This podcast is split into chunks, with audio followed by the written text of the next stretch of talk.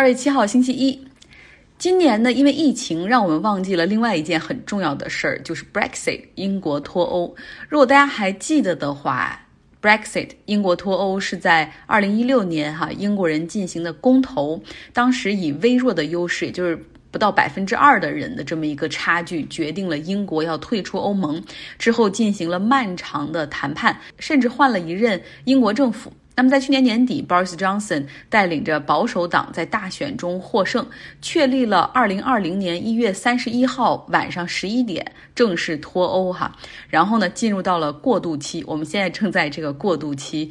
然后这个过渡期呢，十一个月时间用来进行脱欧条款的谈判，也就是后脱欧时代英国和欧盟的关系将要怎样？那整个的这个谈判呢，也有一个时间节点，那就是十二月三十一号。这个过渡期也就到此为止了哈。那么现在已经是十二月七号了，到十二月三十一号没只剩下三周的时间。那这个脱欧谈判到底进展如何呢？用我们东北话说就是不咋地啊。首先，疫情让这个脱欧谈判中断了一段时间，之后呢是恢复视频电话会议谈判，效果也不是很好。那么疫情缓解之后，进行了真人见面谈判，那到现在为止还是有三大争议没有办法解决，给大家来梳理一下哈。第一大争议就是捕鱼权 （fishing），欧盟呢希望英国可以继续允许欧盟的船只在英国海域捕鱼，那作为交换条件，欧盟将允许。英国的渔民啊，向欧盟各国还是无限制、无关税的卖鱼。尽管渔业在英国经济中的比重是非常小的一部分，但它却有很大的这种政治影响力。像支持脱欧的人就认为说，脱欧就意味着英国重新掌握所有的主权，那领海权肯定是其中之一啊！必须要让英国渔民拥有所有的捕鱼权利，哈，至少是或者是优先捕鱼权。但是呢？英国有一个问题，就是它海域的所捕上来的主要三种鱼类，哈，飞鱼、鳕鱼，还有 shellfish，也就是贝类的哈。那么这三种呢，其实英国人吃的并不多，每年自己只能消耗所有捕上来的这些量的百分之二十五，而剩下百分之七十五还是要出口到欧盟其他国家。然后相反的，英国人还要买这个北欧渔民卖过来的一些一些三文鱼等等。所以对于英国的这些渔民来说，实际上。能卖出去哈，不被追加关税很重要。可有趣的一点就是，渔民群体是脱欧的主要的一个支持群体。那么，当然除了苏格兰的渔民，苏格兰的渔民他们那边的配额是尽可能的是可着苏格兰的渔民来的哈，而英格兰的渔民配额更多的是一半一半哈，一半给欧盟，一半自己留。那过去呢？每年英国的总体来说，他们捕鱼的这种配额是百分之四十五留给自己国家的渔民，百分之五十五分配给欧盟其他国家。所以英国的渔民总体上来说很不开心。但是现在面临着另一点更尴尬的就是，如果说真的无协议脱欧的话，那么确实这些英国渔民可以很高兴，他们可以捕更多更多的鱼了，就是所有的。英国的 quota 捕捕鱼的配额全都是他们自己的，但问题就是可能卖不出去了。相信那个时候他们会更不开心。这这是第一点争议哈。第二点呢，就是有点抽象，就是它要确保市场监管的在在英国和欧盟的一个公平性。欧盟希望英国政府对行业的要求和规范可以保持和欧盟一致，比如说环保的标准啊，保护工人权利啊，还有政府对企业实行的经济支持等等。因为如果不一致的话，会造成两个市场的不公平竞争。举个例子哈，比如说英国和欧盟哈，未来已经实现了一个啊零关税的一个这样的大市场。那么英国呢，又又是而如果英国对工业排放没有要求。那相反，另一边欧盟要求很高，那么企业完全就有这种动力，把所有的工厂从欧盟搬到英国，因为这边你看环保条件很少，他们就可以节省很多开支，然后反正关税也是零，在哪儿生产啊卖过去都是一样的，所以说这样的话就对欧盟不利。但是英国呢，对于这一点他很难接受，要继续在监管上和欧盟看齐的话。那英国说：“别忘了，我当时脱欧就是希望我在政策制定上有独立性，所以这一点我不能同意。”这是第二个争议哈，第三个争议就还是那个老生常谈的北爱尔兰的问题。欧盟认为说北爱尔兰啊，这是英国的一部分，但是呢，它和爱尔兰竟然在一个岛上，同时过去也有那种流血的冲突哈，长达三十年的这种矛盾和纠纷。所以说，为了确保北爱和平协议能够进行下去，整个爱尔兰岛能够和平的话，那么北爱尔兰和爱尔兰之间就不应该有硬性的边界。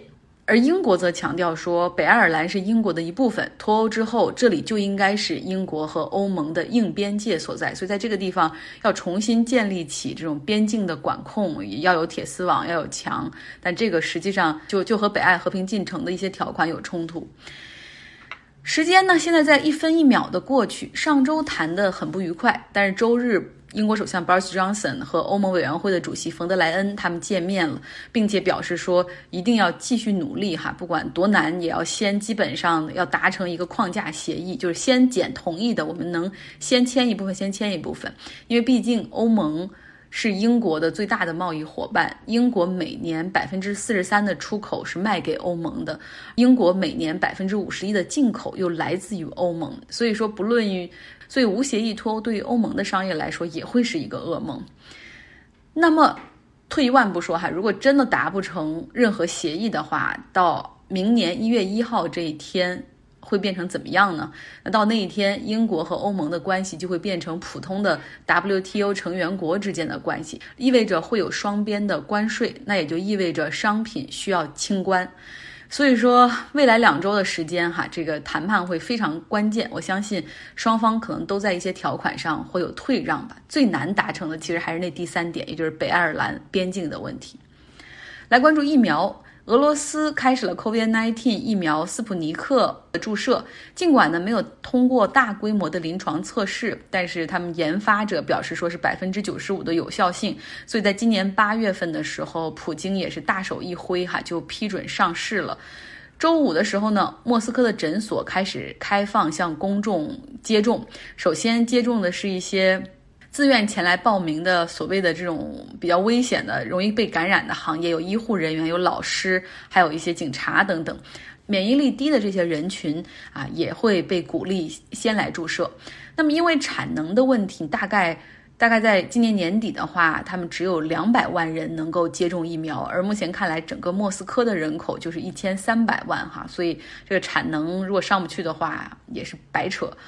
那俄罗斯的疫苗呢？他们的注射是网络上或者诊所，你先去注册，然后他给你排期排队来注射。目前呢，在俄罗斯莫斯科的七十个诊所都可以进行接种，和大部分的 COVID-19 的疫苗一样，也是两针制哈，就是接种第一针之后二十一天来接种第二针。那么俄罗斯目前每天新增 COVID-19 的。病例是二点九万例，很多哈。九月份的时候，他们那个时候每天新增只有七千例，所以说是比九月份高出了三倍。而这种疫情的新增集中在大城市，像莫斯科，每天新增八千例左右，所以疫苗的注射就先从莫斯科开始了。我最近几天一直在看这个关于俄国的书哈，从苏联到现在的俄罗斯啊。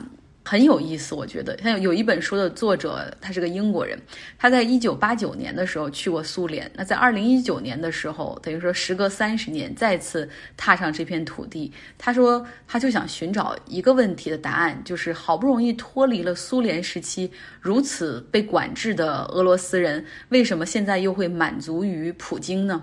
原因很多啦，就像普京任期内赶上了国际原油价格飞涨，那俄罗斯人的收入普遍都增长了三倍以上，那不用像过去那样排几个小时队还买不到想要的食物。现在有钱了，然后吃穿不愁，甚至有很多人还可以去欧洲和中东度假。国际地位上，他们认为也在普京时代也提升了很多，国际话语权也多了，而又能巧妙的和美国哈斗一斗。除了这些之外呢，另外一本书呢，从一个社会学家列瓦达的角度进行了分析。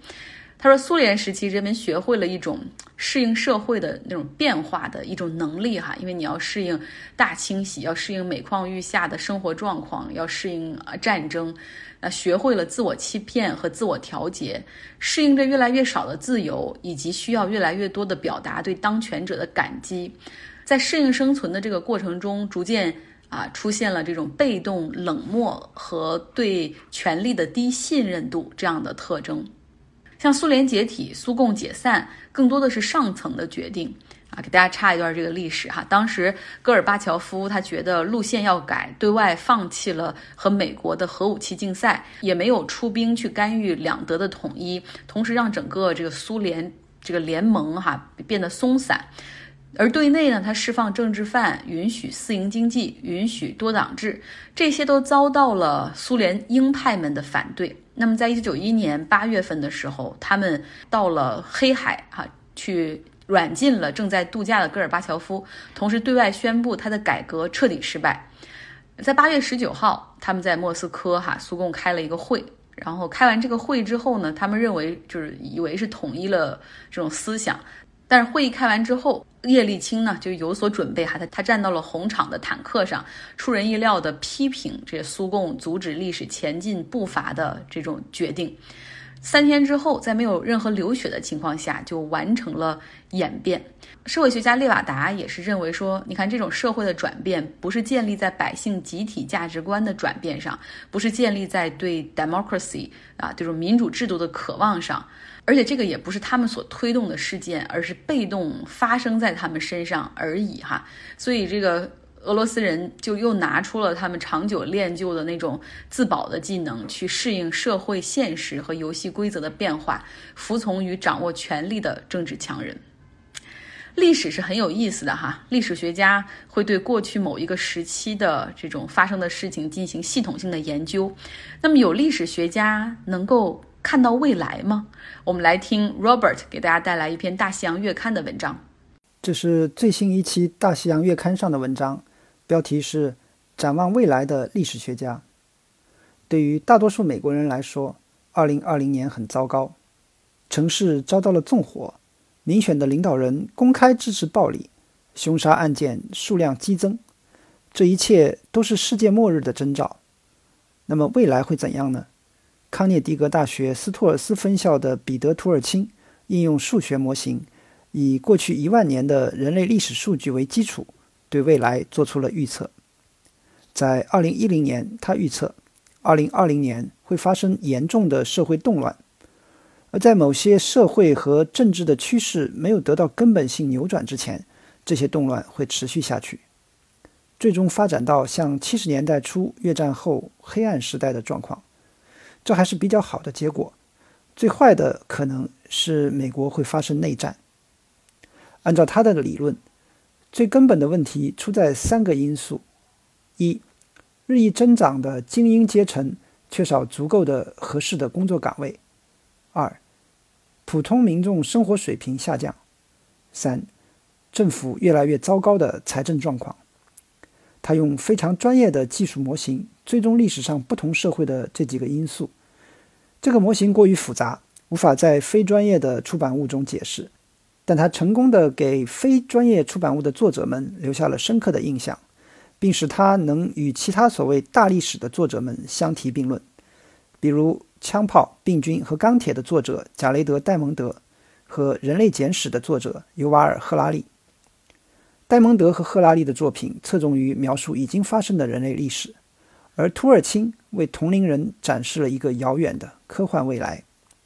他把自己比作艾萨克·阿西莫夫的系列科幻小说《基地》中的人物哈里·塞尔登。他是一位特立独行的数学家，可以准确地预言帝国的兴衰。图尔钦相信，从过去一万年的数据中，他发现了决定人类社会命运的铁律。图尔钦把现在的美国比作一艘正在驶向冰山的巨轮。如果你还在和船员讨论该往哪里转向，你不可能及时转向，而是直接撞上冰山。过去十年左右的时间就一直在做这种讨论，而你现在听到的那种令人难受的咯吱咯吱声，就是船撞上冰山的声音。图尔钦预测，我们几乎可以肯定会有地狱般的五年，很可能是十年，或者更长时间。他认为问题出在精英阶级的人数太多了。在导致社会动乱的三个因素中，土耳其最强调的是精英生产的过剩。即一个社会的统治阶级增长速度超过其成员的职位数量的增长速度。比如在沙特阿拉伯，那里的王子和公主出生的速度比皇室为他们创造皇室头衔增加的速度要快。在美国，精英阶层通过经济和教育的向上流动而过度生产，越来越多的人变得富有，越来越多的人接受教育，这是好事。但就像沙特皇室的头衔一样，为精英阶层提供的有权利的职位是有限的。这样问题就来了：很多人都有能力。但只有一些人有真正的权利，那些没有权利的人最终要把有权利的人推翻。图尔钦说，在美国，你可以看到越来越多的有抱负的人为了争夺一份精英岗位而努力。这样的工作岗位可能出现在著名的律师事务所，或者在有影响力的政府部门，或者在某个全国性的杂志。这些工作岗位的增长速度不如精英的增长速度。参议院始终只有一百个席位。但比以往任何时候都有更多的人有足够的金钱或学识，认为他们应该管理国家。图尔钦说：“现在的情况是，有更多的精英在为同一职位而战，他们中的一部分人将转变为反精英。例如，唐纳德·特朗普可能看起来像是精英，但特朗普主义是一场反精英运动。他的政府班子里挤满了有资格的无名小卒，他们被排除在前几届政府之外。”特朗普的前顾问兼首席策略师史蒂夫·班农说：“他自己是一个反精英的范例。他从小是工人阶级，上过哈佛商学院，后来成为一名投资银行家。这些都没有转化为政治权利，直到他与平民阶层结盟。他利用特朗普突围，让白人中产阶级重新掌权。精英生产的过剩造就了反精英。”反精英在平民中寻找盟友。如果平民感到生活水平下降，他们会接收反精英的建议，并开始蠢蠢欲动。平民的生活境况越来越差，少数尝试爬上救生艇的人被那些已经上船的人往水里推。土尔钦说：“即将崩溃的最后导火索往往是国家的破产。越来越高的不安全感会变得代价昂贵。精英们必须用施舍和免费赠品。”来安抚不快乐的平民。当这些东西用完时，他们不得不对持不同政见者进行镇压。最终，当国家用尽了所有的短期解决手段后，一个文明社会就会瓦解。非常感谢 Robert，划重点就是精英的数量增长大大超于社会资源和职位的空缺，也就导致了这个危机发生。用数据模型预测历史，这真的可行吗？这个系列明天还会继续给大家带来。好了，周一的节目就是这样，希望你有一个愉快且有效率的开始。拜拜。